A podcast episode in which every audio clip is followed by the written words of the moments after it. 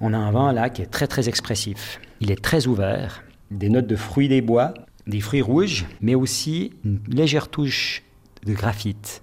Bien sûr, une note boisée, puisque c'est quand même un vin qui est vinifié en barrique pendant 12 mois, et légèrement vanillé. Alors là, on va déguster directement la barrique. Là, on sent encore bien les notes boisées, parce qu'on est au début de l'élevage. Avant 6 mois, on a le bois qui passe par-dessus le cépage. Et puis après, ça commence à se marier. C'est pour ça qu'il faut faire un élevage de minimum 12 mois.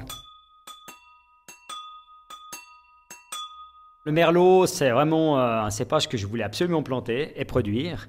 Et du coup, quand je suis arrivé ici au domaine des Chables en 2003, j'ai été chercher donc deux sélections sur le Tessin, qui est quand même le canton de prédilection du merlot. Et j'ai planté deux autres sélections qui viennent de Bordeaux. C'est des parcelles qui sont très très bien établies. Maintenant, elles sont vieilles, hein, comme moi. On a en fait euh, neuf jours de vendange pur et dur, mais qui s'étalent sur trois semaines, voire certains millésimes, un mois.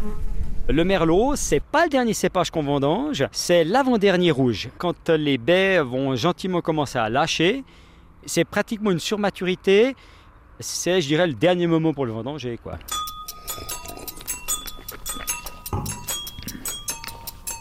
Hmm.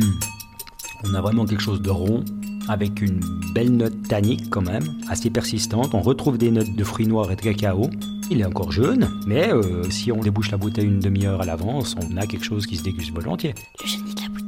Je suis Martial Nérou, artisan vigneron à Blonay, et je vous souhaite une très belle dégustation avec ce sympathique Merlot des Chables.